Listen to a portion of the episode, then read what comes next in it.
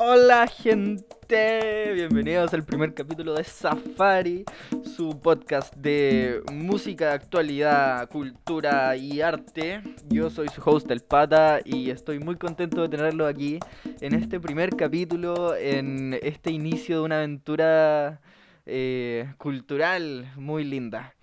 Así que bien, eh, hoy día tenemos el especial de Mac Miller, que es algo que he querido hacer hace mucho, mucho, mucho tiempo. Lo intenté grabar hace un par de semanas, pero tuve un problema con la interfaz de audio, así que, eh, bueno, son cosas que pasan, boludo. Y, eh, ¿por qué? Primero les voy a contar un poco la historia de por qué quería hacer esta cuestión eh, sobre Mac Miller. Miren, al principio me pasaba que a mí no me gustaba hace un par de años. Después lo empecé a escuchar un poco y llegué a él gracias al Tiny Desk de Mac Miller, que fue publicado un mes antes de su muerte y eh, me enamoré de esos 17 minutos que dura. Me pasó que al principio lo empecé a escuchar y me gustaron mucho más las canciones y era algo totalmente diferente a lo que yo había escuchado en sus álbumes y en las canciones que en general eh, aparecían por ahí.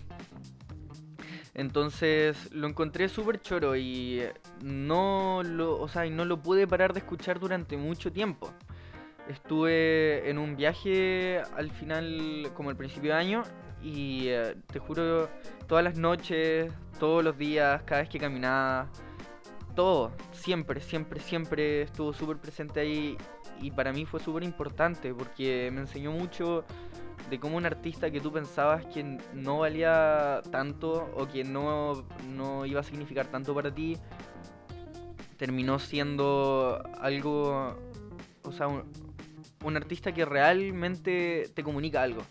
Entonces, eso lo encontré súper lindo. Al principio iba a llamar este capítulo La importancia del Tiny Desk de Mac Miller, pero finalmente me di cuenta que no. Cuando lo estaba cuando me estaba preparando para hacerlo, me di cuenta que esto era mucho más grande y que al final era como una impresión como overall del, del artista y de lo que ha hecho y de otras cosas. Así que primero les voy a contar un poco de la historia y después voy a ir voy a empezar a divagar en las distintas cosas que encuentro en mi cabeza, así que esto va a estar divertido. Eh, Mac Miller nació en el año 92, en enero, y eh, fue padre, o sea, es su padre fue un arquitecto y su mamá era fotógrafa.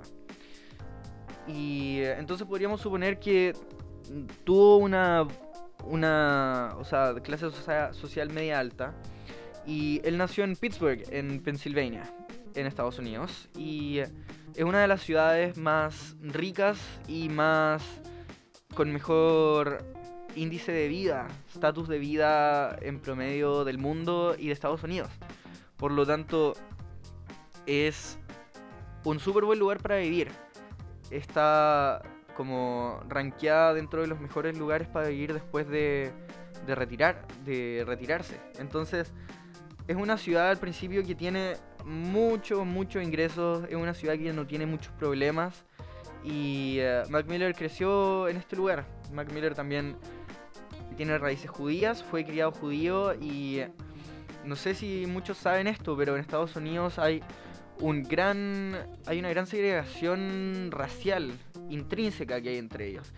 Eh, yo creo que muchos han visto videos o han experimentado, si es que han tenido la posibilidad de viajar, todo lo que significa la diferencia entre las culturas negras, las culturas eh, latinas, eh, la cultura judía y siempre se se juntan entre ellos, se segmentan, se podría decir casi por selección natural, aunque igual existe cierto sesgo y, otras cosas más que, que, que han vuelta dentro de esta ecuación. Podríamos decir que en Estados Unidos existe un gran problema con la segregación racial y con todo lo que son las razas. Entonces, eh, que Mac Miller sea un, un judío que se haya metido en el mundo del rap, que es predominantemente negro, es algo muy interesante. Y es algo que lo marcó en, el inicio de su carrera bastante, porque además eh, no tenía problemas económicos, no tenía problemas de discriminación. Él era un hombre blanco cis, eh, como se dice ahora o como dicen los amigos progres. Y claro, tiene, tiene mucho que ver con eso. Maravilloso.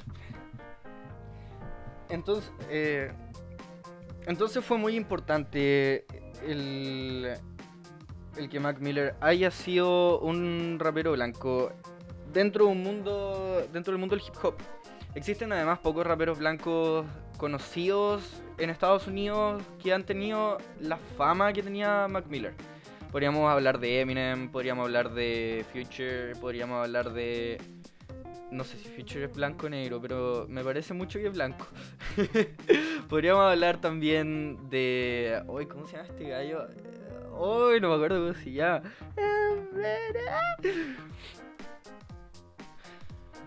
Maravilloso. Entonces, como les dije, ser un rapero blanco es mucho más difícil porque eres juzgado al final. Eh, en el mundo del hip hop se supone que parte bajo una perspectiva de todos somos aceptados, aquí nadie, nadie se discrimina porque al final era un movimiento negro. Pero cuando se empezó a diversificar empezaron a salir otros artistas blancos. Por ejemplo, podríamos pensar en Eminem, que es como el más conocido, encuentro yo. Eh, Logic, que igual es muy, muy bastante conocido. Y no sé, no conozco otros artistas blancos hip hoperos así que se me vengan en la mente. Entonces, pero así te podría nombrar varios artistas negros. Entonces, eso es súper interesante por un lado. Vamos a seguir un poquito con la biografía de Mac Miller porque es bastante es bastante choro. por no decirlo de algún lado. Eh, entonces, en 2009 parte su carrera musical con 14 años. Tiene, pero bajo el nombre Easy Mac. Ahí tiene un, grupo musical con un amigo de él que se llama The Ill Spoken.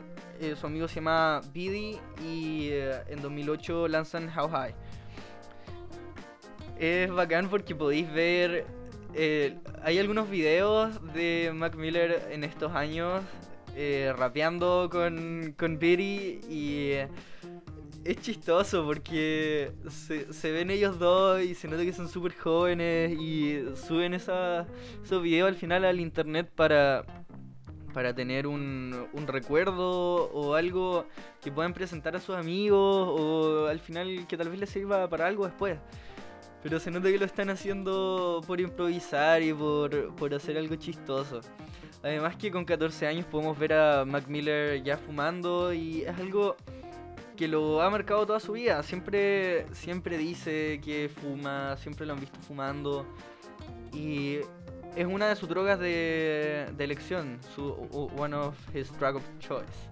Entonces es, es lindo, es, es, es choro ver como, como un artista se va evolucionando con el tiempo hablando de, de videos interesantes de Mac Miller, hay un video de él saliendo, o sea, en el bus de, de un campamento. Y eh, el video no tiene mucho contexto, pero abajo aparece la descripción. Y eh, nuestro artista en cuestión solía ir a un campamento en el verano y eh, ellos tenían shows de talentos y él con una temprana edad se paraba en los escenarios, rapeaba.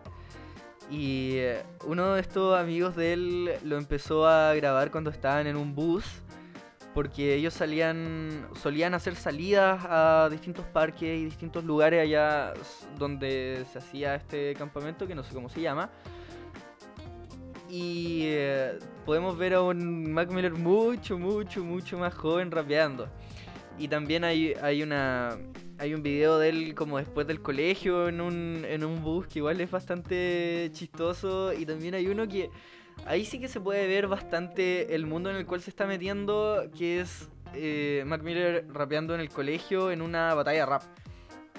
Y él rapea contra un, un, un compañero de colegio, me imagino pero cuando la cámara se mueve, ¿cachai? Que hay puro, pura gente afrodescendiente.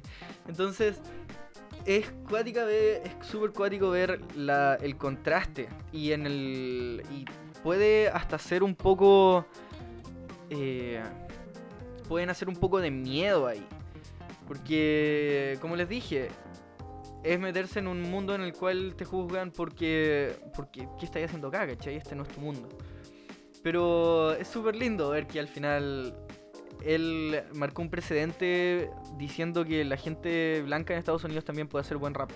Y no necesariamente tiene que ser eh, bajo las mismas. bajo los mismos cánones que. de los cuales se ha desarrollado el hip hop. Entonces es súper interesante. Eh, sí, lanza eh, Mac Miller en 2009, lanza un par de, de singles, The Jukebox Prelude to Class Clown y The High Life. En 2009, eh, él gana una, una competencia que se llama... no, él no gana, él sale segundo en una competencia que se llama eh, Rhyme Calisthenics en su misma ciudad. Y eh, eso marca un precedente también, porque es de los mejores raperos de su ciudad. Entonces es como, miren, miren por dónde voy.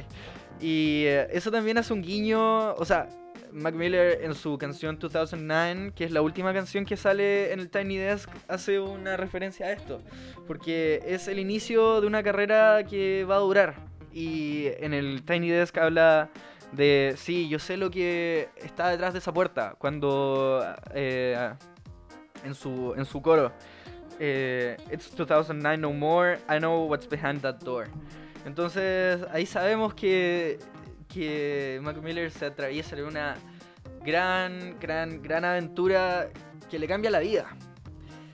En 2010 firma con Rostrum Records, que es un, es un sello discográfico independiente de Pittsburgh. Si bien él tenía varias ofertas de, distintas discográficas y de sellos musicales, él decidió irse por ahí, primero porque era de Pittsburgh y segundo porque era independiente, porque le daban más libertad artística y de hacer lo que él quería. Eh, yo creo que ustedes conocen también a Wiz Khalifa. Les quería contar que Wiz Khalifa también es un artista de Pittsburgh y que también firmó con Rostrum Records eh, cercano a esos años. Y eso también le llevó a varias comparaciones porque por estas cosas que le estoy diciendo con Wiz Khalifa. Si bien ellos dos son, son bien amigos y han lanzado eh, algunas canciones juntos, eh, en esos momentos no se pudo hacer... O sea, se tenía que comparar, se le tenía que comparar con algo. Y, o con alguien. Y este artista era Wiz Khalifa. También se le, se le, se le comparó con Eminem y otras cosas más, pero Wiz Khalifa en general. En 2010 parte grabando Blue Slide Park. Ese nombre fue sacado de un parque que tiene un resbalín azul en Pittsburgh y de ahí sale el nombre. y él solía ir para allá mucho cuando era pequeño, entonces eh, de ahí viene el nombre y eh, se nota que es un Mac mucho, pero, pero mucho más joven y mucho más como puber las cosas que habla, las cosas que, que rapea, el tipo de como de funky que tiene eh, en sus canciones es muy distinto a lo que uno termina viendo, por ejemplo, en Circles o en Swimming, que son álbumes mucho más oscuros. Eh, si bien tienen sus lados un poquito más emocionales, un poco más felices, es totalmente distinto a lo que a lo que se ve al principio. Es cosa de escuchar como Kool-Aid and Frozen Pizza y te das cuenta del, de la parada en la que él está. Hay una entrevista súper interesante con un gallo que siempre saca datos súper escondidos de los artistas a los cuales entrevista y además se, se viste muy eh, extravagantemente que no recuerdo el nombre, pero ustedes lo ven si buscan en YouTube, así como eh, eh, entrevistas, o sea, como algún artista nunca supo lo que le iban a decir, como que ahí sale este gallo y van a saber perfectamente de quién estoy hablando. Y eh, en una entrevista que me parece que fue como alrededor del 2012 más o menos que se la hizo, Mac Miller confiesa que empezó a fumar hierba desde muy temprana edad, como desde el 2010. Y eh, como dice la ciencia, la marihuana afecta a la corteza prefrontal, a la y eso al mismo tiempo afecta a la posibilidad de tomar decisiones y a la memoria a corto plazo. Eh, nunca he recomendado fumar marihuana bajo los 21 o 23 años porque como tu cerebro no está desarrollado completamente, eh, vas a tener problemas a largo plazo. Y también cuando uno sufre de depresión o ansiedad, la marihuana lo que tiende a hacer es a aumentar estos niveles de depresión y ansiedad y te terminan haciendo súper mal.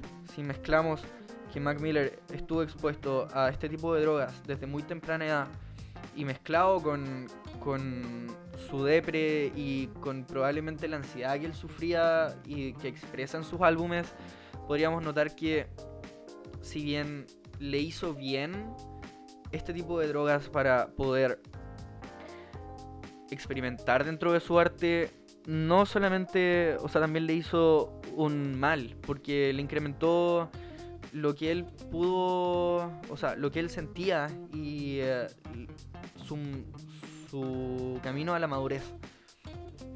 Eh, esto lo he hablado con psiquiatras y con gente experta, así que sé de lo que estoy hablando en estos momentos. Cuando no sepa muy bien de lo que estoy hablando, les voy a decir. Y eh, espero que, me, que confíen en esto en mí. Tengo un par de datos más eh, dentro de su historia, no los tengo bien ordenados, pero eh, va a dar un poco el contexto en el, en el cual Mac Miller se ha desarrollado. Eh, Blue Slide Park, su primer disco, fue eh, número uno en el Billboard 200, entonces fue de los álbumes más escuchados dentro de su tiempo cuando al principio cuando salió su primer álbum, él, bueno, y esto lo dijo en 2018 en una entrevista de, con Rolling Stones, que él fue de, lo, de, las cosas más buscadas en esos años cuando salió su primer álbum. Eh, era como dieta, zanahorias y Mac Miller. Esa era como la comparación de lo que se buscaba en internet en esos tiempos. Y eh, eso fue súper interesante, era de los artistas más hablados y ahí salió en su primera exposición. Un artista muy joven, un artista muy divertido y siempre fue recordado y siempre se habla de Mac Miller como una persona que estuvo siempre en el momento, que te trataba muy bien, que nunca se, se, se lo comió la fama en el sentido de que nunca se sintió más, más como mayor, como en un estatus más alto que otros solamente por ser más famoso y es algo que se ve mucho. Entonces eso es súper lindo de ver. Eh, Mac Miller también confesa en otra entrevista con un artista que estaba recién saliendo, que lo ayudó a grabar un par de cosas en su casa. En la, en la casa de Mac pasaba la, la, la época de Miami, porque en Miami Mac Miller empieza una un show musical en MTV que se llama eh, Mac Miller and the Most Dope Family, me parece que se llama. Eh, y, eh, y es interesante porque ahí se hizo mucha exposición. Ah, primero voy a terminar la idea de, de este rapero. Entonces este rapero lo que habla es que Mac Miller lo invitó a su casa y empezaron a grabar y empezaron a hacer colaboraciones y sacaron un par de canciones. Y eh, Mac Miller nunca le cobró, siempre lo trató de un igual a igual y es algo que mucha gente siempre habla de él. Eh, su sentido de, de, ser centrado, de poder hacer las cosas que él... Eh, o sea, de tratar bien a la gente, de como ser humble, que no me acuerdo cómo se, se llama, se dice en español. Por otro lado, esta esta serie de televisión que él empezó a hacer, que era como un reality show, como eh, más de lo que pasa en su vida día a día, pasó que él también lo dice en un par de entrevistas que lo empezaron a reconocer más por el show de televisión que por su que por su música. Él contaba que una vez estaba en el avión y le decían, "Hey, Mac Miller from the TV show." Entonces ahí como que él decía, no, esto ya no puede ser. Tengo que terminar con, con, el, con el show de televisión porque quiero que me reconozcan por mi música. No tiene sentido que me reconozcan por algo que no es mi música. Si yo partí siendo un artista. Entonces, eso, eso es un dato chistoso que pasó más o menos por esos años, 2011, 2012. Em, en 2011 saca un EP llamado On and On and Beyond eh, que fue un, un EP de seis canciones lanzado por Rostrum en 2011, marzo 29 del 2011.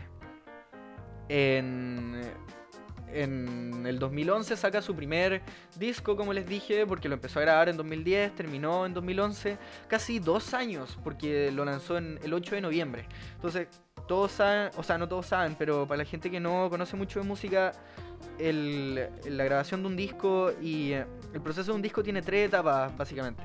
Cuando se graba, cuando se hacen las ideas, o sea, cuando se hacen las ideas y se empieza a esbozar lo que es un disco, después cuando se graba, cuando se masteriza y después cuando se... Eh, o sea, primero cuando se mezcla y después cuando se masteriza.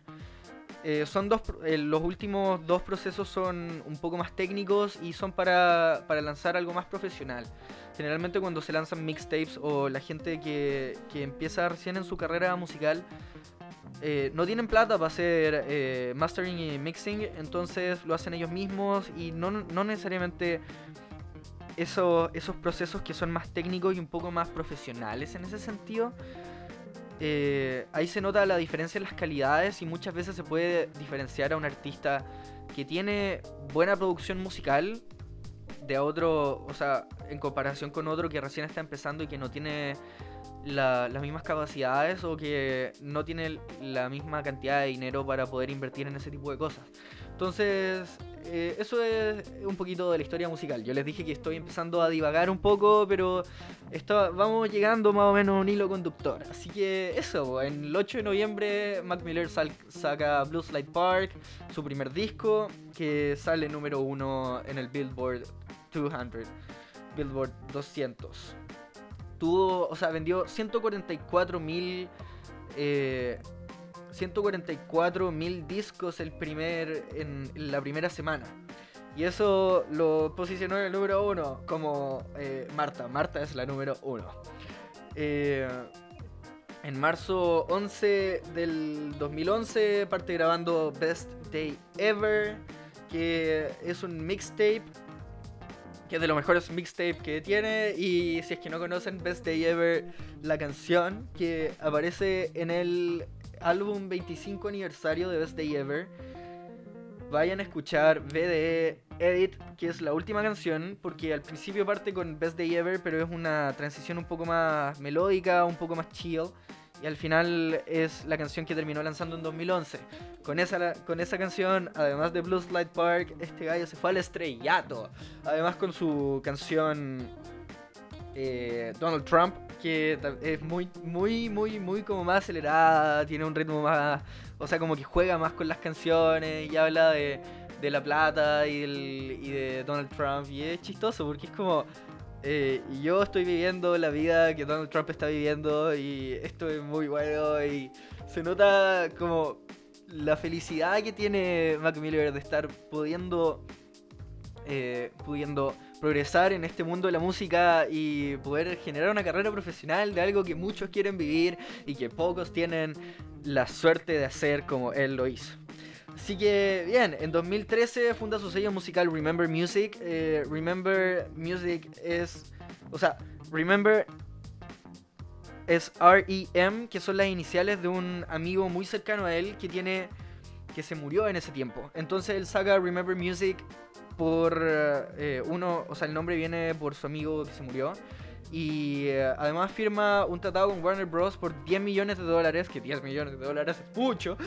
Y eh, esto hace que ya tenga un po de por la distribución. Entonces Mac Miller saca su sello musical, ahí graba sus cosas, él tiene todos los derechos y después la distribución se la da a Warner Bros. Que Warner Bros. la gracia que tiene y es lo que dice Mac Miller, que nunca le dieron ningún límite, nunca le hicieron ningún límite en su proceso musical, nunca le hicieron ningún, ningún comentario así como, hey, tienes que colocar un, un single aquí que sea lo más comercial posible, hey, eh, esto tiene que ser así. Entonces Mac Miller se sintió con la libertad del artista que todos quieren tener y que por eso partió haciéndolo. Y por 10 millones de dólares que ya le da una holgura gigante para para empezar a grabar, o sea, para grabar en los siguientes años y para hacer lo que él quiere. Entonces es muy bueno. Después saca en su en 2013 saca su segundo álbum Watching Movies with the Sound Off, que al final es eh, viendo películas con el sin sonido o con el sonido muteado. Y eso fue eh, él lo lanzó en junio del 2013. En 2015 sal, eh, saca Good AM, que igual es un gran, gran, gran, gran, gran álbum. Voy a buscar aquí rápidamente una canción que me recomendó un amigo hace como una semana que la escuché y la encontré súper buena y me encantó. Y se las voy a comentar. Good AM. Ah, bueno, aquí saca, saca Weekend, que es como su single más. Eh, más amado en este, en este, en este álbum. ¿Por qué? Porque, bueno, y con Fit Miguel, que dice que es muy chistosa esa historia, porque eh, Mac Miller estaba jugando Batman, él, él, cuenta que estaba jugando Batman y que de repente Miguel lo, lo le empieza a mandar mensajes por, por Twitter y empezaron a tener a conversar y esto se empezó a alargar y Mac Miller dice que, wow, Miguel es muy conversador. Pero resultaba que el que estaba detrás de ese teclado no era Miguel. Alguien había hackeado a Miguel y empezó a conversar con Mac Miller. Entonces, y por toda esa noche, eh, Miguel se dio cuenta al día siguiente que, que, lo habían hackeado y después como que le tuvo que dar... Ah, bueno, y en esta conversación, eh, Mac Miller habló con Miguel en que podrían hacer alguna, alguna canción juntos. Y el hacker le dijo, oh sí, demasiado, sería demasiado bueno. Entonces como que Mac Miller se, se ilusionó demasiado y eh, terminó siendo no real. Y después Miguel al día siguiente eh, va y le manda un mensaje a Mac Miller así como, hey, sorry, me hackearon y no sé qué puedo hacer porque, sorry, todo lo que te dijeron es mentira. Y ahí como que Mac Miller le dijo, hey, pero podríamos grabar una canción. Y ahí como que se juntaron y grabaron Weekend, que es una canción como mucho más pop en, en el beat y es mucho más... ¿Cómo se podría decir? Como más juguetona. Porque si bien Weekend es fin de semana y el, y el, el, coro al final es como démosle siempre al fin de semana y el fin de semana es lo mejor y todo eso. El, en los versos se habla con mucho de, de, de otras cosas más profundas, cosas más depresivas, de lo que pasa el lunes, martes y así. Entonces tiene esta dualidad muy interesante esta canción que es, es bacán de escuchar y además es súper movida, es una buena canción. Y además Mac Miller en, en otra entrevista más que yo le dije que, eh, sinceramente, yo empecé a estudiar y yo pensaba que esto iba a ser del Tiny Desk, pero terminó, me terminé metiendo en un rabbit hole y terminé saliendo de este y si no lo hacía ahora, no lo iba a hacer nunca. Entonces he visto caleta de entrevistas, he leído muchas entrevistas. Hace 15 minutos antes de empezar a grabar esto me he leído dos o tres entrevistas. Así que, por ejemplo, de los Rolling Stones no, no se lo hubiera dicho. Así que eh, vamos a seguir con esto para que sepan. Y bueno, para eh, Mac Miller habla de que cuando se juntaron en el estudio, él está así como totalmente eh, concentrado en lo que hacía Miguel y comentaba que Miguel se graba solo. Entonces, como que apretaba un botón y decía ¡Ah! Y después como que eh, lo cortaba y después volvía a grabar. ¡Oh! Entonces, eh, y él así como, ¡Oh! Este gallo se graba solo y como que canta demasiado bien. Y ahí lo pueden escuchar, po, en la canción Weekend, lo bien que canta Miguel. Yo no lo conocía antes y es muy, muy, muy bueno. Y la canción que les quería decir en Good AM que me había recomendado mi amigo se llamaba Perfect Circle Godspeed. Que igual es una canción así como media western, como en otro lado y es súper buena. También se hizo súper famosa una canción que se llama When in Rome, que igual es chora, es muy bueno. 100 eh, Kids habla de que le quiere dejar eh, un... que quiere dejar hijos a su, a su familia, a su madre, en agradecimiento. Pero 100 eh, Grandkids. Y pero él no le quiere dejar 100, 100 hijos, sino que él le quiere dejar tal vez uno, tal vez dos, tal vez tres, tal vez más. Pero, pero nunca 100 hijos, dice que eso es mucho y que era una, una exageración y otras cosas más.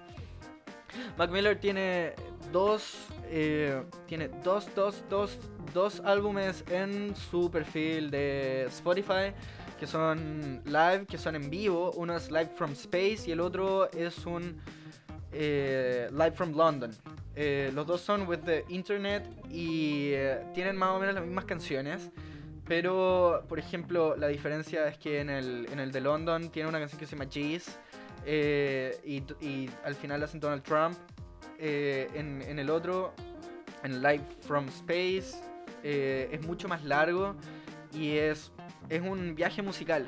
Lo, lo bueno de Mac Miller en, en estos discos y en lo que tiene el Tiny Desk, que a mí me sorprendió mucho, es que no se. Las canciones no se parecen a lo que son los discos, a las grabaciones.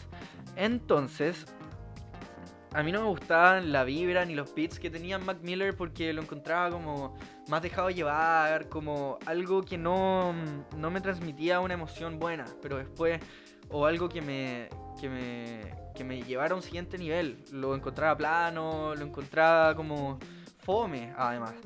Pero después cuando empecé, cuando descubrí el Tiny Desk y después cuando empecé a escuchar sus discos en vivo y, y las cosas que él hacía en vivo, eh, él transforma las canciones. Él las hace totalmente distintas y eso también lo, lo dicen muchos artistas, que mucha gente va a escuchar a otras personas en vivo para ver otras performances, para ver otra forma de escuchar las canciones y para sorprenderse de a dónde, hasta dónde puedes llevar esa misma canción. Eh, si bien existen otro tipo de artistas que buscan hacer lo más cercano al álbum posible, existe esta otra corriente musical en la cual los artistas quieren expresar otras cosas y quieren hacer otras cosas más. Y por ejemplo, eso se puede ver en Small Worlds, que es la primera canción que sale en el Tiny Desk, que no se nota muy bien, o sea, ahí se nota perfectamente la diferencia. Cabe destacar, y eso lo, también lo descubrió hoy día, Small Worlds fue una canción que las, can o sea, las guitarras las grabó John Mayer. Y cuando Mac Miller murió, hubo un festival de conmemoración y John Mayer tocó esa misma canción y la cantó él. Y eso le da un valor mucho mayor a esa performance que hizo John Mayer porque él estuvo en el proceso de grabación de esa canción. Yo pensaba que él la había elegido así como, como eh, porque le gustaba, pero realmente él hizo mucho de esa canción. Y las guitarras son una muy una parte muy importante del flow de la canción. Entonces es muy interesante. ¿Qué más? De mis canciones favoritas que les podría decir son eh, STS, Somebody Do Something, que es la primera canción de los dos. Eh, Watching Movies la encuentro increíble, eh, en especial en vivo porque oh, como que te lo llevan a, un, a una mezcla entre el hip hop y el rock. Y, y, después como que Mac Miller se emociona y como que tira una especie de growls que son eh, guturales, como lo que pasa mucho en el metal, eh, que son como wow. Entonces te llevan a las canciones en una, a una forma que nunca antes la habías escuchado. Y eso lo encuentro muy, muy, muy bonito. Vamos a seguir un poquito con la historia. En 2016 lanza The Divine Feminine Aquí es más o menos cuando empieza a salir con Ariana Grande. Mac Miller tuvo dos relaciones importantes en su vida. La primera fue con una, una niña del colegio y terminó un, no sé si un par de meses o un par de, de o sea, un año antes de que empezara con Ariana Grande. Pero Ariana Grande y él empezaron a salir en 2016 y después hicieron pública su, su relación. Mac Miller también en una entrevista habla de que ellos eran amigos mucho antes de que, de que empezaran a salir y que esto fue como un paso más allá.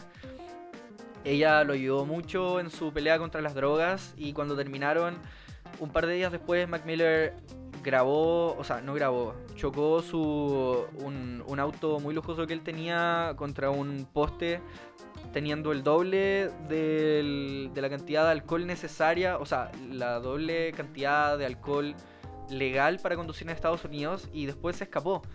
Y eh, tuvo que pagar una fianza súper grande y bueno, perdió uno de los... O sea, perdió un auto.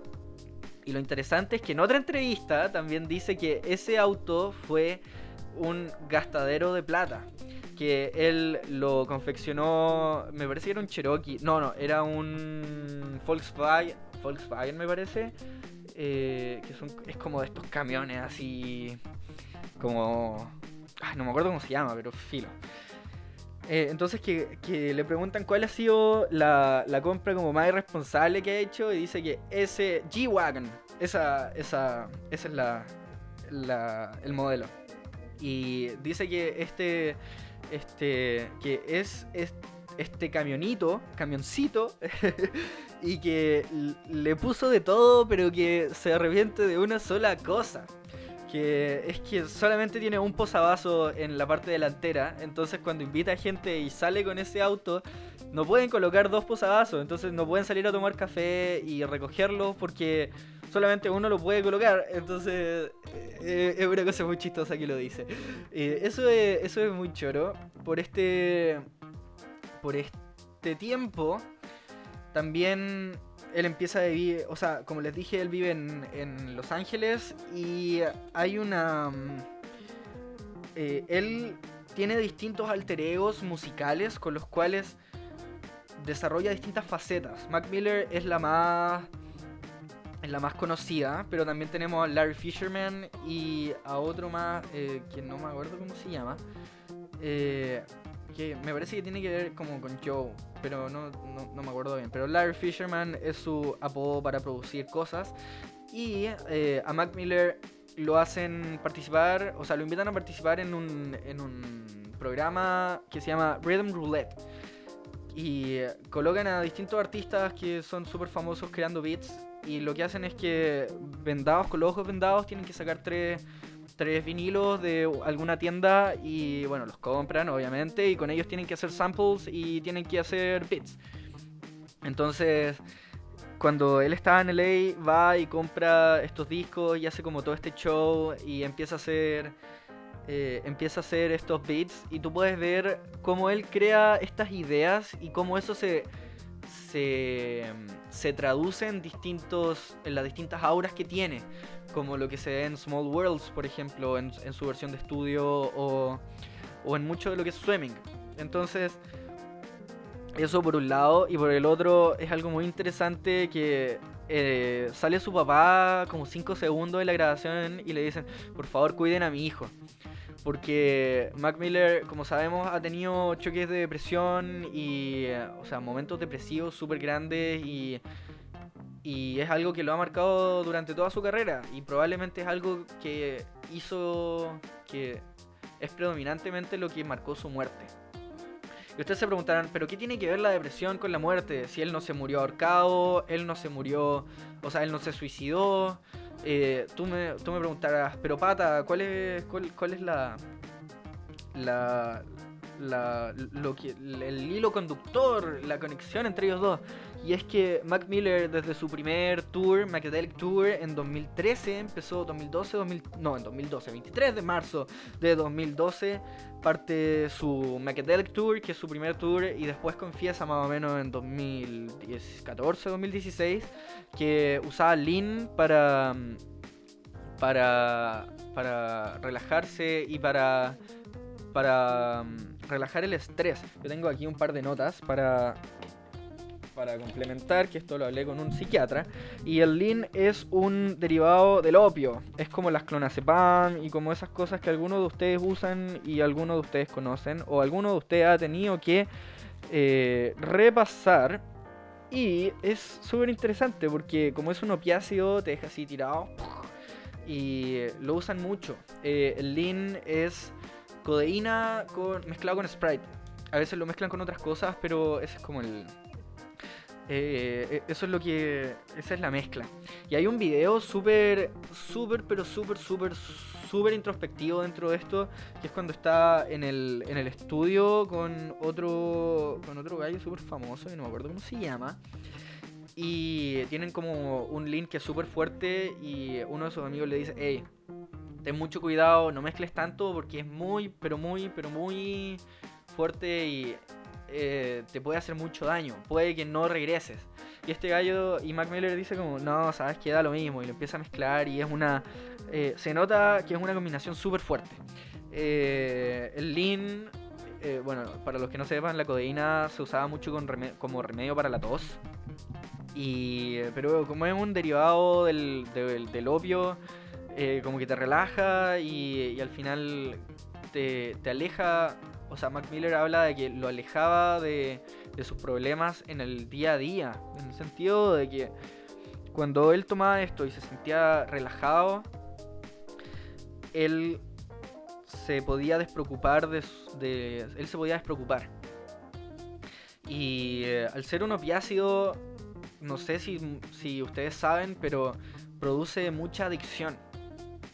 Y esto significa que eh, este gallo tuvo mucho, pero mucho, mm, o sea, sufrió de adicción al, a los opiáceos muy, pero muy, pero muy, una, un súper grande. Y eso se nota cuando, cuando lo pillaron muerto al final, en 2018. Un mes antes de que grabara el Tiny Desk. Porque porque lo pillaron con cocaína, con unas píldoras y, y con otro con otra cuestión más que no me acuerdo qué era, pero él se murió de una, de una sobredosis de droga en 2018. Eh, le, le, estoy contando esto porque le estoy hablando de la relación con las drogas que tuvo Mac Miller. Y lo encontraron en New York City en, su casa, en su estudio. Eh, el 7 de septiembre de 2018, eh, por una sobredosis de un opiáceo llamado fentanyl, fentanil creo que se llama en español, fentanilina o algo así. Y es una droga 10, o sea, como mucho, mucho, mucho más poderosa de lo que, de lo que él había comprado. Y su su dealer lo pillaron, cuando lo pillaron, le pillaron unas conversaciones por Instagram con uno de sus amigos que le dijo probablemente eh, me vaya a la cárcel por esto. Entonces no sabemos si, si a Mac Miller lo mataron o le vendieron gato por liebre o simplemente fue un error. Pero eh, Mac Miller se murió de una sobredosis y se murió en un lugar muy difícil porque está terminando su disco, su último disco que se lanzó en 2012 que se llama Circles. Y es terrible porque como él mismo dice en su hay un documental que, que lanzó más o menos por la misma fecha diciendo que él estaba bien porque mucha gente cuando terminó con Ariana Grande fue en 2018 si es que mal no recuerdo eh, cuando terminó con Ariana Grande, ella dijo que, tuvo muchos problemas con él y que ella no andaba a ser babysitter y, y, que ella no lo podía aguantar por su... O sea, no, no era que no lo podía aguantar. Eh, las dos razones por las cuales terminaron era por, por sus horarios de tours y que casi no se podían ver. Y como ustedes saben, el sexo es gran parte de la relación, además de conocer a la otra persona. Y por otro lado, la adicción de Mac Miller a las drogas es algo que, te marca. Cuando tienes a alguien súper cercano que es adicto y, que no se controla, es terrible. En verdad te puede, o sea, deteriora tu relación y deteriora la relación con la familia. Y eso es lo que podíamos ver en los 5 segundos que sale el padre de, de nuestro artista en Rhythm Roulette. Y por otro lado, en este documental se dice, o sea, dice Mac Miller que, que antes tenía un problema y que antes no podía no podía sobrellevar lo que le hacían las drogas, porque tenía que estar en algo. Sus amigos lo, desconocían, él sabía que era otro y él sabía que tenía que parar. Y en este documental habla de que antes no lo controlaba y ahora seguía usando drogas, eh, pero al mismo tiempo él lo controlaba y podía mantener una relación eh, sana con ellas. Yo personalmente no sé qué tan sano sea consumir opiáceos. Yo no creo que sea sano tener eh, una... O sea, es mucho más difícil llevar una un consumo esporádico o, un consumo recreativo de cocaína de lo que puede ser con marihuana después de ciertos años, después de los 23, 21 años, por favor no consuman antes. Y no, no consuman marihuana antes, ojalá nunca consuman cocaína y... es triste, porque, o sea, no sé si es triste, pero son los caminos de la vida, no son lo que yo esperaba, no son lo que yo creía. Y es triste saber que uno de nuestros artistas o uno de mis artistas ahora preferidos y que lo escucho todos los días ahora que estamos en cuarentena, se murió por una sobredosis. Y en este, en este documental además que dice que se... que, mm, que tiene una relación mucho más sana con las drogas dice que no, no hay nada de glamoroso en morirse de una adicción o de morirse de una sobredosis. Tú solamente mueres. Y es exactamente lo que le pasó. Es como eh, García Márquez en, en Una muerte anunciada. Que se sabe que Santiago Nazar va a morir al principio. Desde el principio del cuento. La noche, el día que, que mataron a Santiago Nazar. Entonces pasó lo mismo. Eh, es un poco irónico, es triste. Y eso fue la historia más o menos de Mac Miller.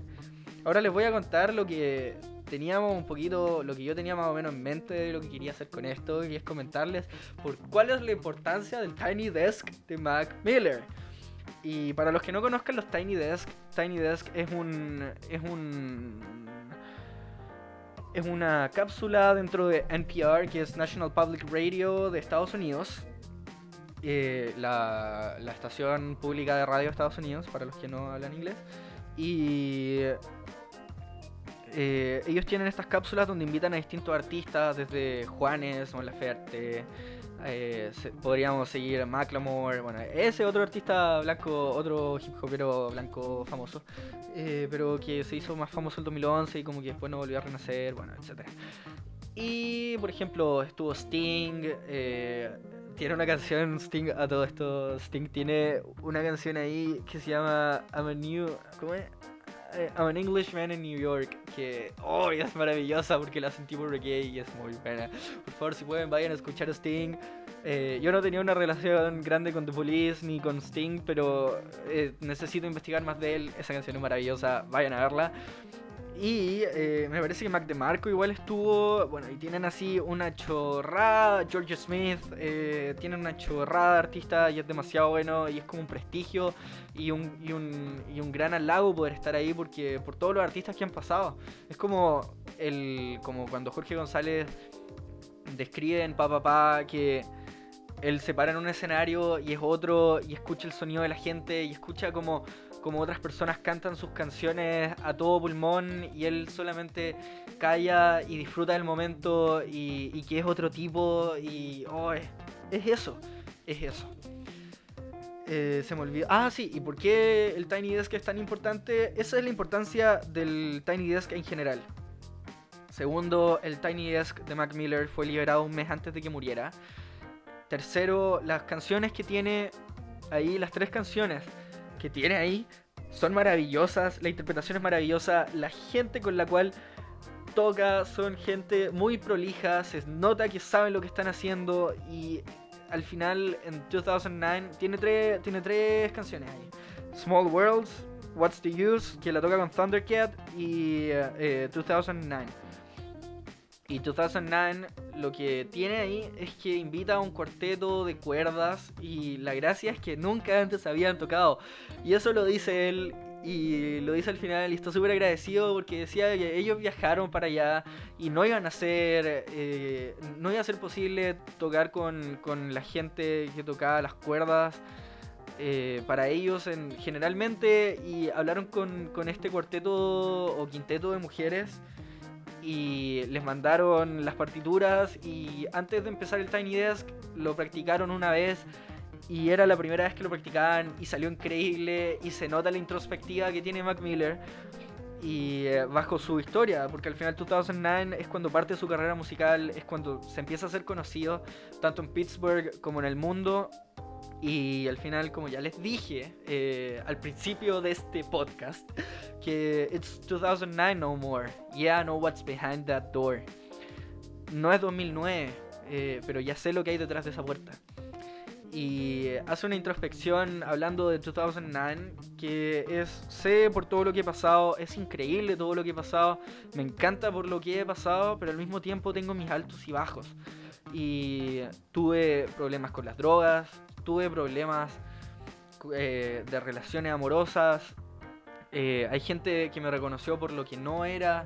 Y muchas cosas más que no tienen que ver con Mac Miller, pero que tienen que ver con Malcolm, que es la persona que está detrás de Mac Miller. Mac Miller es una figura y nunca tenemos que olvidar que las bandas por mucho que el artista se quiera conectar con lo que es él, no paran de ser una parte tal vez pequeña, tal vez grande de lo que son las personas que están detrás de ellos. Y eso es muy importante.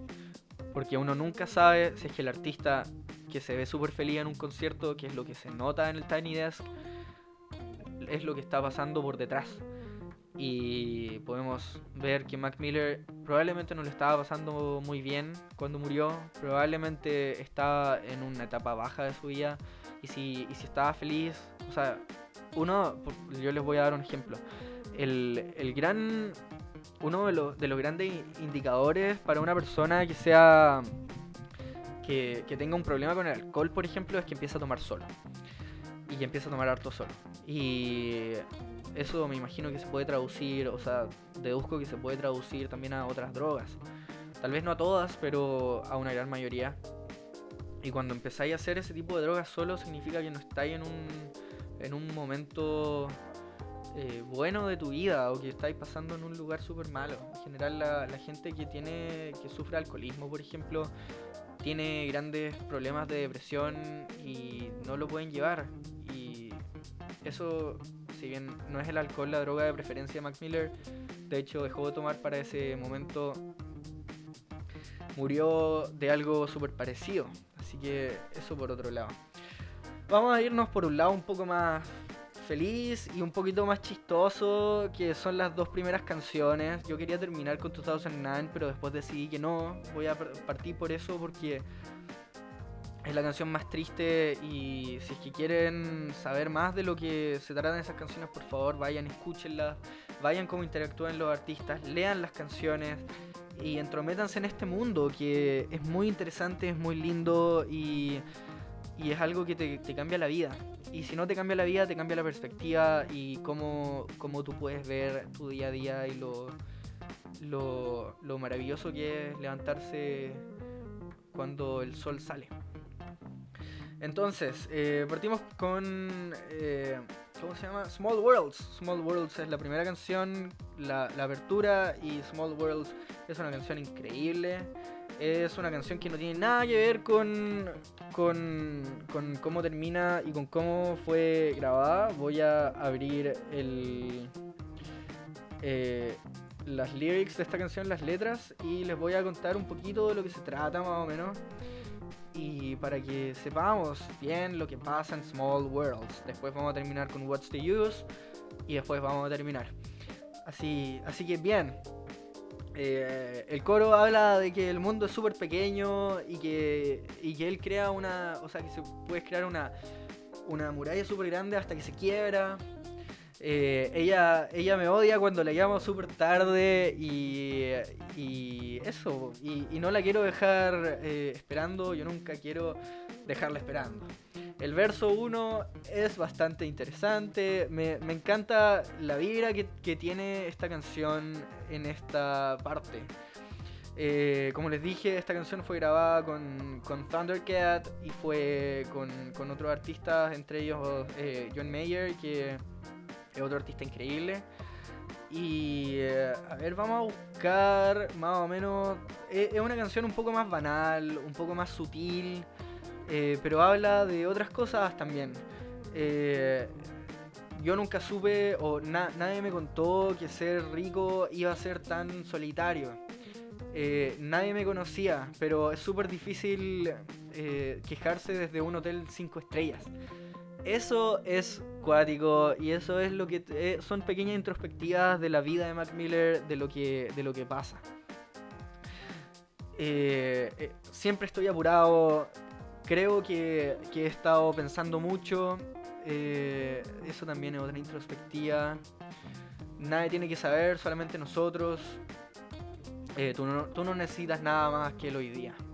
Entonces, eso es una parte. El verso 2 tengo una mala actitud, estoy jugando hasta que me quede fuera de, de lo, del, eh, sin movimientos, que es como sin, sin, sin carta que jugar.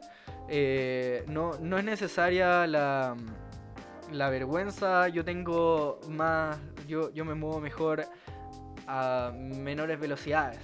¿Y a qué tiene que ver eso? Con que el rap muchas veces, eh, y tú lo puedes ver en las batallas de rap, por ejemplo, que, por ejemplo, en la BDM, Batalla de Maestros, por favor vayan a ver esas cosas porque son muy buenas. Es que si quieren ir entrometiendo en el rap, eso es, eso es muy bueno. Freestyle, del puro y duro. Y ellos siempre, como se jactan de poder hacer doble tempo, que al final poder rapear muy rápido, muy, muy, muy rápido y poder decir la mayor cantidad de palabras posibles, pero al final es una verborrea. Eh, es un escupo de palabras lo más grande posible y muchas veces no, tiene algo que... algo muy profundo. Y de eso eh, ahí hace como un guiño guiño a eso en, el principio del verso 2 eh, y después hay una parte muy buena que dice I don't wanna grow old perdón. Y después hay una parte muy buena que dice, I don't want to grow old, so, so I smoke just in case. Yo no quiero llegar a viejo, así que eh, fumo por si acaso. Que ese es otro aquello que yo que yo los tenía preparados desde el principio, porque para los que andaban más atentos, Mac Miller empezó a trabajar y a fumar desde muy, muy, muy temprana edad.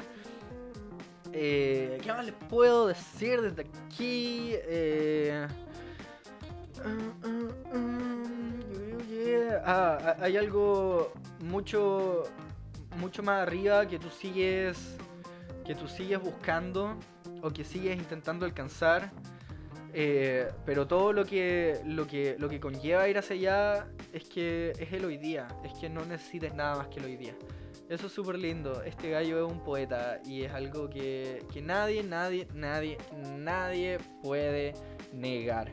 Vamos con What's the Use, eh, que la voy a buscar aquí, que no está muy preparado para acá, pero, pero el cariño está y eso es lo importante. Vamos con What's the Use, que dice, eh, tú lo puedes amar, tú lo puedes dejar, eh, no, no vas a... ellos dirán que tú eres nada, sin ellos, pero no dejes que, que ellos te tiren para abajo. Eh, ¿Qué pasa si es que no lo necesitas? Pero existe algo eh, dentro de ello que solamente me deja loco, que me, que me enloquece. Eh, yo necesito un minuto más para jugar con ello. ¿Cuál es el uso? What's the use al final? ¿Para qué lo necesito? Eh, y después dice, nunca superficial, nunca saber cuándo te pegue. Yo creo que ahí habla de la inspiración, eh, un poquito más sentimental cuando estoy fuera del, del contexto, cuando está, uh, when I'm off the juice. Y después aquí se pone un poquito más rapero. Eh, aquí invita a Thundercat y es, es muy chistoso. Voy a parar un poquito de analizar, o sea, no de analizar, de leerle un poco la canción y dar mis, mis opiniones. Eh, pero eh, les voy a contar que los interludios también son igual de buenos que las mismas canciones. Porque tú puedes ver los chistes que hacen, tú puedes ver qué bien se llevan Thundercat y, y Mac Miller, que tienen una relación casi de familia, los dos hablan de eso.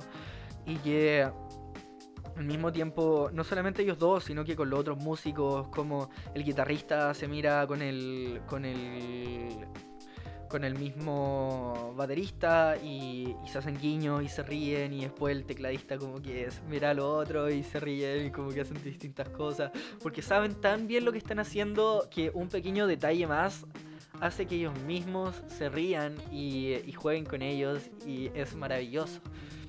Si bien Mac Miller es la estrella principal, los artistas que van detrás de él son igual de buenos y merecen el mismo respeto y el mismo la misma apreciación que uno le toma a Mac Miller como a ellos.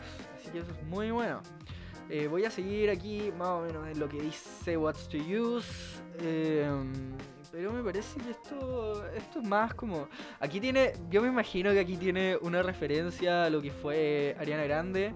Eh, eh, porque acá dice, el tiempo nosotros no lo no lo, no lo desperdiciamos, eh, tenemos sexo cuando nos despertamos y después hago que ella cante como Celine Dion.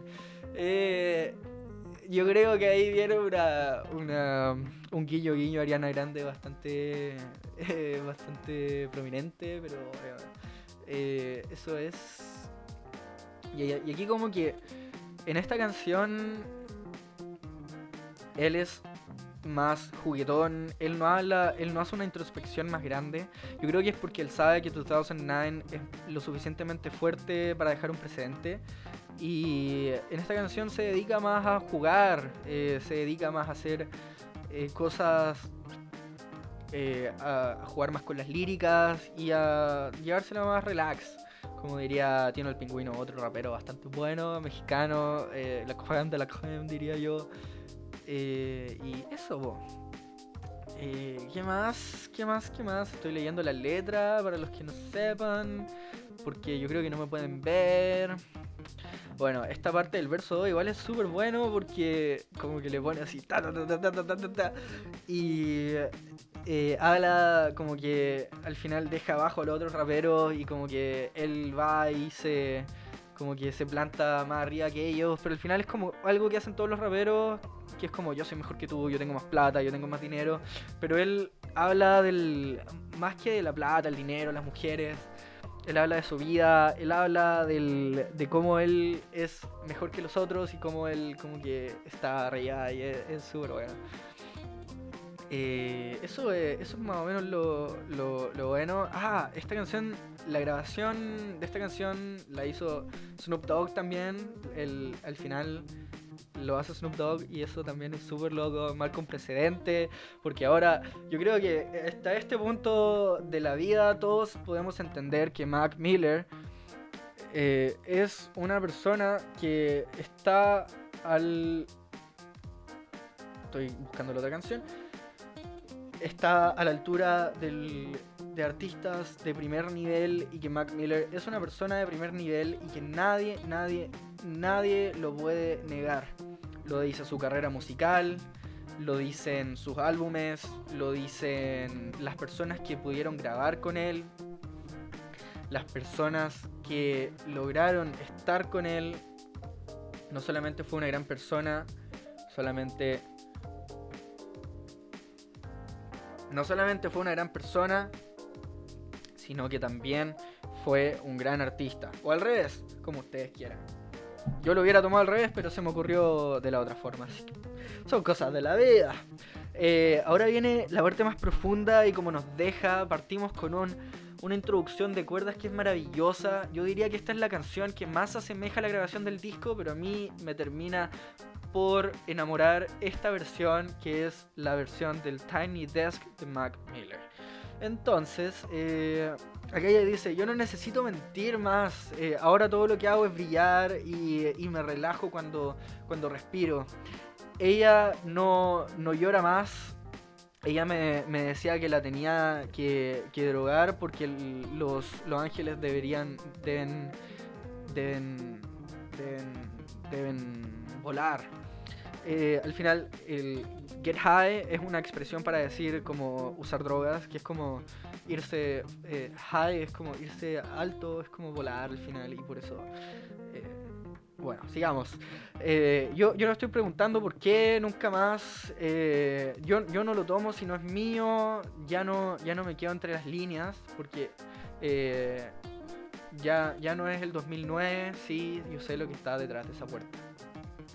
Aquí el, el yo no me quedo entre las líneas habla del, de una crítica que le han hecho mucho a él, que es que él cuando está en público trata de, de estar dentro de los objetivos, o sea, dentro de lo que es el mejor artista posible, como no, no revelar sus secretos interiores y no revelar lo que está pasando por fuera de él. Y él fue súper criticado por eso. Pero después de su como pseudo rehabilitación con las drogas, eh, él también habla en una entrevista que ya como que no, marca precedente en eso, sino que él prefiere caminar y prefiere estar solitario y prefiere ser el mismo. Y eso significa que ya no tiene que cumplir con expectativas de otras personas.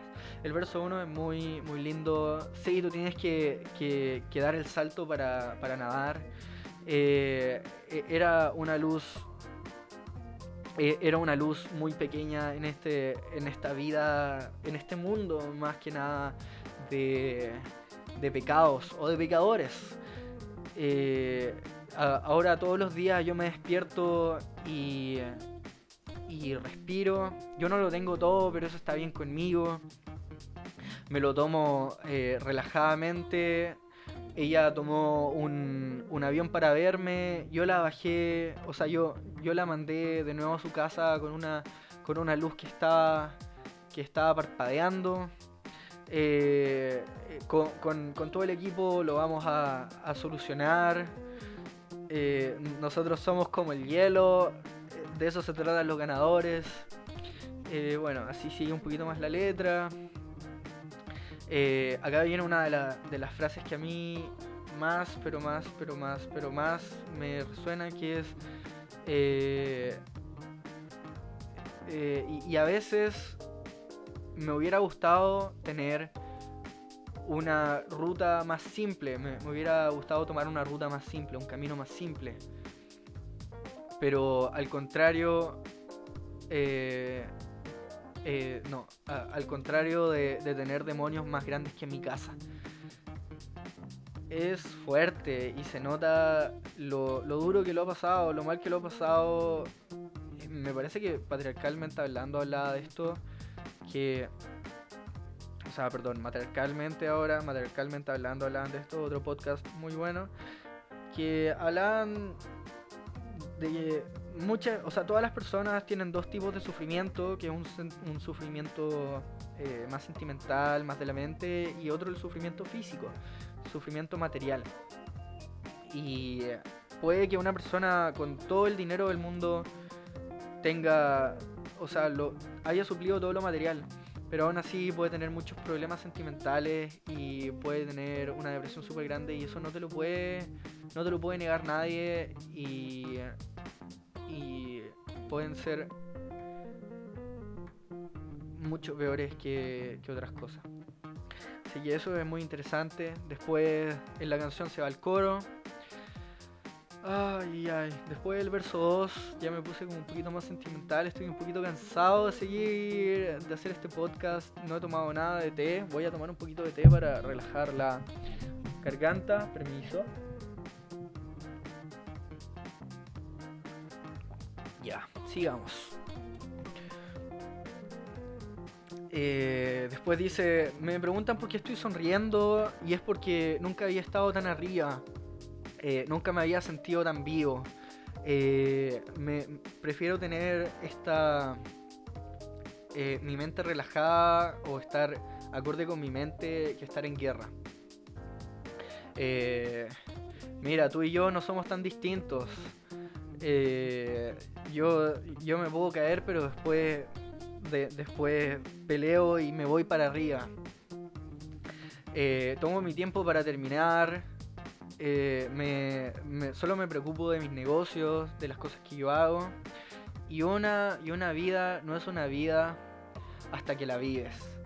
Yo me estaba cavando un hoyo, lo suficientemente grande para enterrar mi alma.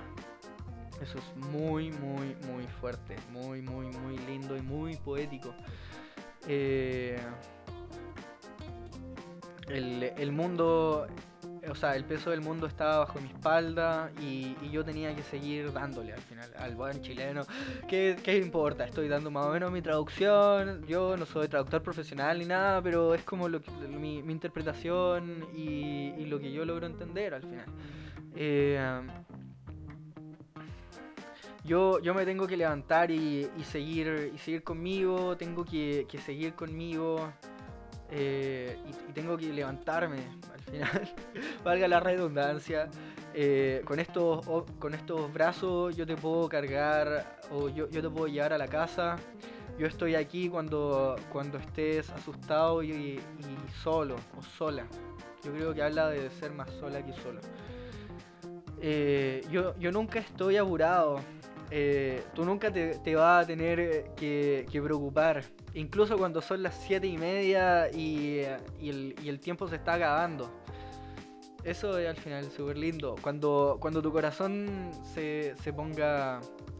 se ponga, o sea, cuando tu, tu, tu, corazón sea frío eh, y, y, mires, o sea, mira lo que está detrás o lo que está abajo de, la, de las piedras que no has dado vuelta.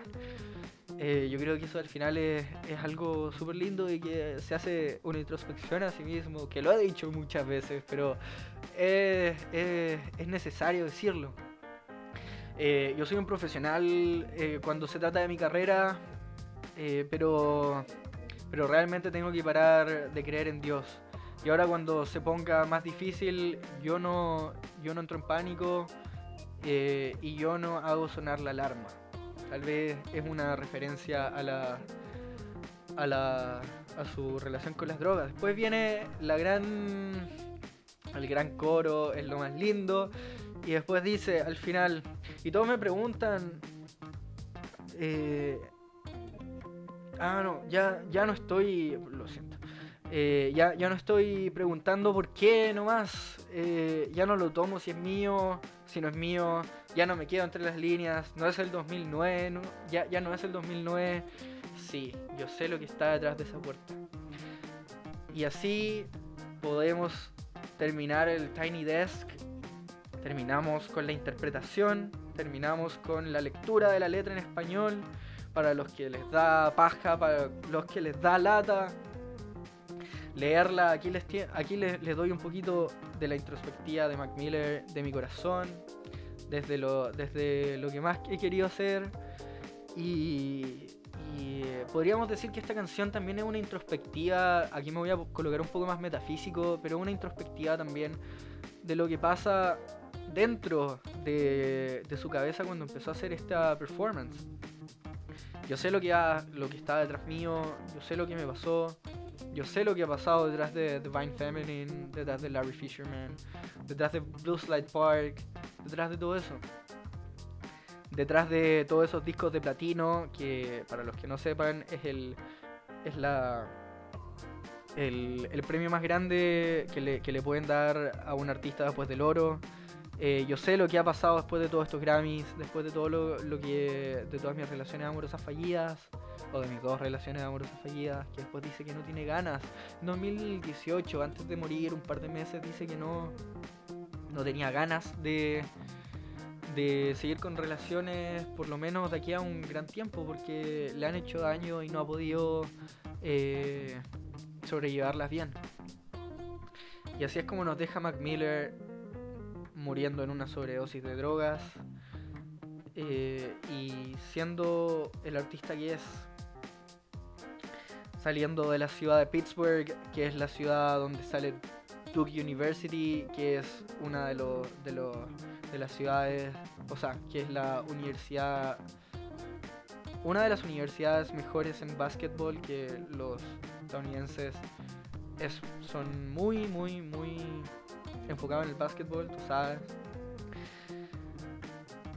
Así nos, nos deja Matt Miller nos deja con ganas de haber escuchado más de él, ganas de, escuchar todo lo que grabó y mucha, mucha gente, muchos de los artistas con los cuales él trabajó, yo creo que no van a ser capaces o no van a querer eh, tirar al aire o dejar en el aire, mostrar al público, mejor dicho,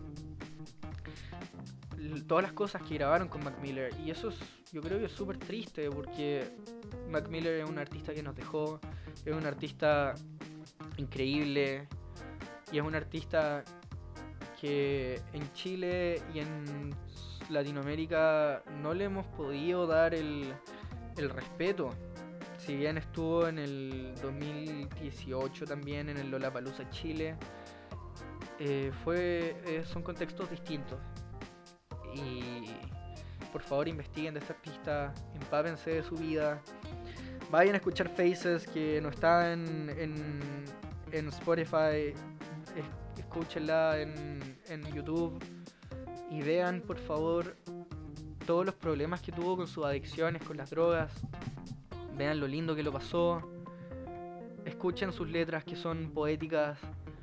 Y así terminamos con el especial de Mac Miller, el primer episodio de Safari. Así que sí, tu podcast de música, actualidad, cultura y arte. Y espero que estén todos bien, que se la pasen lindo, que se la lleven suave. Y nos veremos en el siguiente capítulo.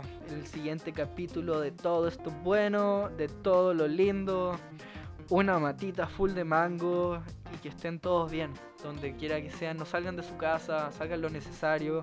Ojalá que puedan llegar al, a fin de mes. Y así terminamos. Un saludo desde, desde, desde las patas de mi corazón que les vaya bien. Por favor, ah, y también vayan a escuchar nuestro podcast eh, Mejor que el Silencio con Mati y el Chico Planta, que es algo un poquito más filosófico, algo un poquito más movido y totalmente distinto a esto. Así que eso, que les vaya bien. Adiós.